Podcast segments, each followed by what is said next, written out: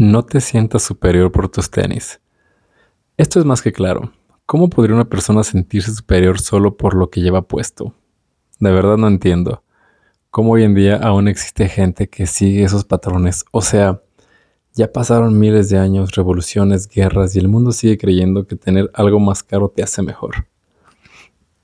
Eso es de la prehistoria. Ahora las personas no valen por lo que llevan puesto. Valen por lo que son hay muchos millonarios en el mundo que han entendido esto. Y no por tener dinero significa que deban sentirse superiores. El mismo yerno de Carlos Slim dice que usar un Rolex no te hace superior. Que mejor seas más inteligente y no te gastes tu poco dinero en pendejadas por querer aparentar. ¿Cuántas personas conocemos que no tienen dinero para los gastos mínimos de su casa, pero sí para esa fiestota o esa camionetota? Claro, tienen miles de deudas vitalicias. Ni siquiera les alcanza para unas llantas nuevas. Ah, pero eso sí, hay que llegar al antro en el carrazo. Y los super tenis casuales.